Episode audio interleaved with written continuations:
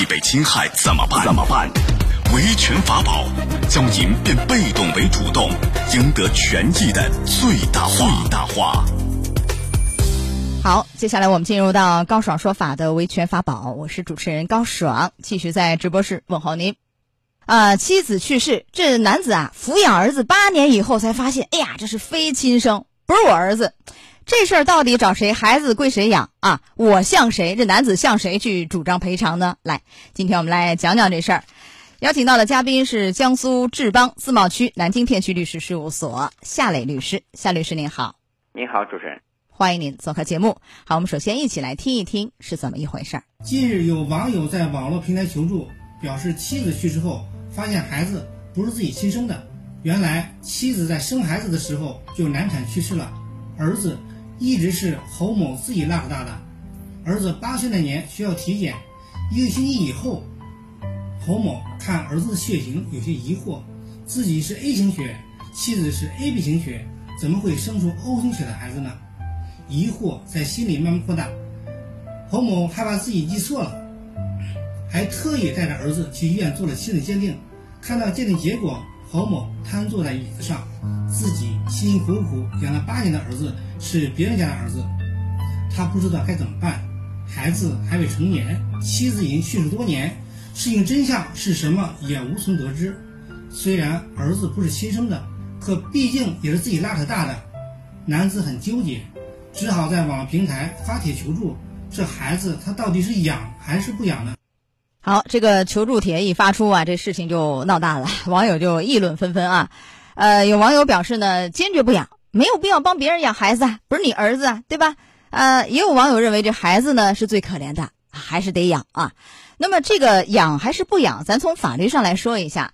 这个男子侯某，因为孩子不是他亲生的啊，呃，从法律上来说有没有抚养的义务啊？夏律师，没有吧？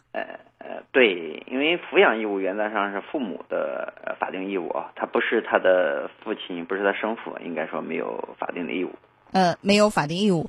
呃，有人就说了，你看你都养了八年了，养了这么久了，已经形成一个收养关系了，这是两个概念吧？不是这么一回事吧？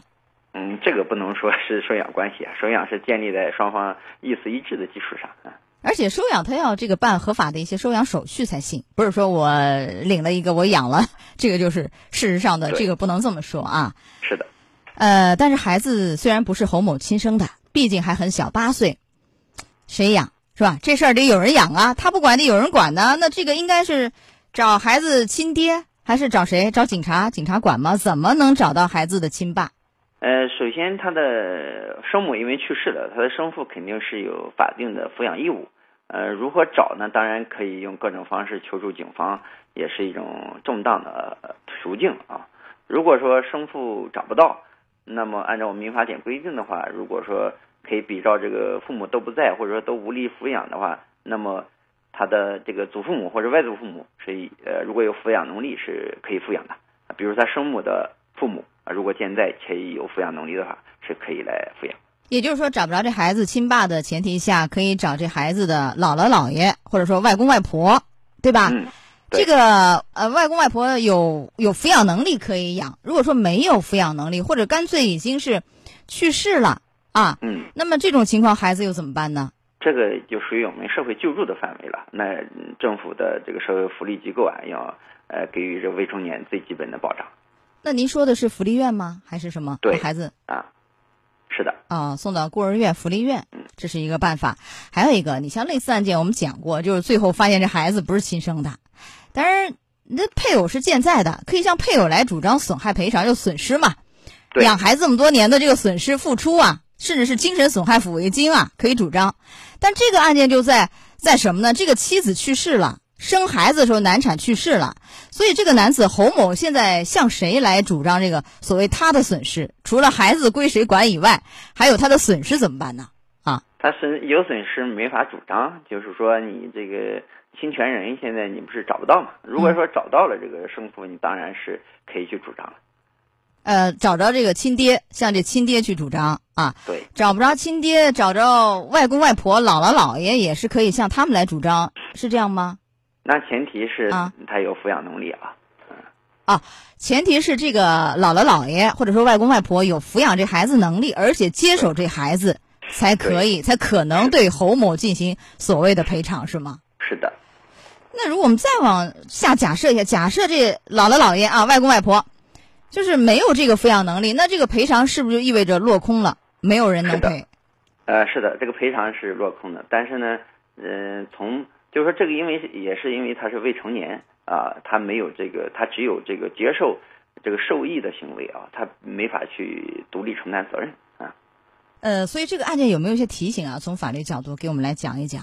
呃，因为孩子是叫无民事行为或者说限制行为能力，他呃另外要给他确定一个监护人，保护他的利益。因为更多的是从保护孩子利益角度来出发。从这个角度来说，呃，父母找不到了，如果外祖父母也没有负担能力的话，那么呃其他愿意承担监护人的这个个人和组织都是呃可以申请的。呃，通过这个孩子的住所地的居委会啊、村委会啊，或者说民政部门同意啊。如果说没有这样人的话，那么他的所在地的居委会、村委会，或者说，呃，民政部门，呃，要承担这个监护的义务啊，监护的职责。这是孩子监护，还有一个，如果说是有组织或个人愿意去接手这孩子抚养啊，承担起监护责任义务，侯某是否意味着可以向他们来主张赔偿？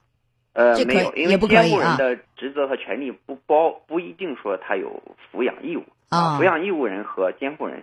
啊，并不是一一对应的，所以还不能管他们要这个赔偿，也不能说孩子长大以后你要赔我，这个可以吗？这这侯某？啊，呃，这样做可能很难支持，也很难支持啊。有网友说，那你管这个女方要彩礼，彩礼要返还，这事儿似乎也很难很难主张吧？这个我觉得不是彩礼啊，因为孩子都长那么多岁了，可能说在财产分割，如果有共同财产的话。呃，财产分割上啊，那应该是做，就女方作为有过错一方，应该少分或者不分，嗯。但是他不是离婚，女方已经去世八年了，那八年遗产可能早就已经继承了，那你这个时候你再主张，似乎还行吗？分割上啊，如果说已经分清了，那就是没没办法啊。如果说还有一呃财产，或者说当初分割的时候呃不公平了，要求重分啊。啊，还可以呃认为分的不公平，起诉要求重分，这种可能性也是可以的，是吧？对啊，好的，来，时间关系到这儿就结束我们的维权法宝，也非常感谢夏磊律师。好，夏律师，再见。再见。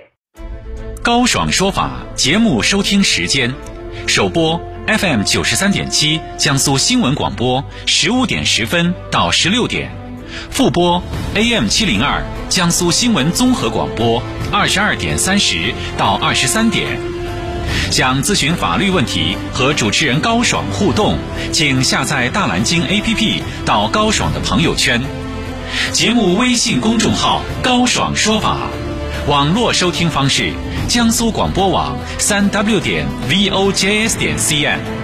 智能手机下载大蓝鲸 APP 或蜻蜓、喜马拉雅等，搜索“高爽说法”，可随时收听。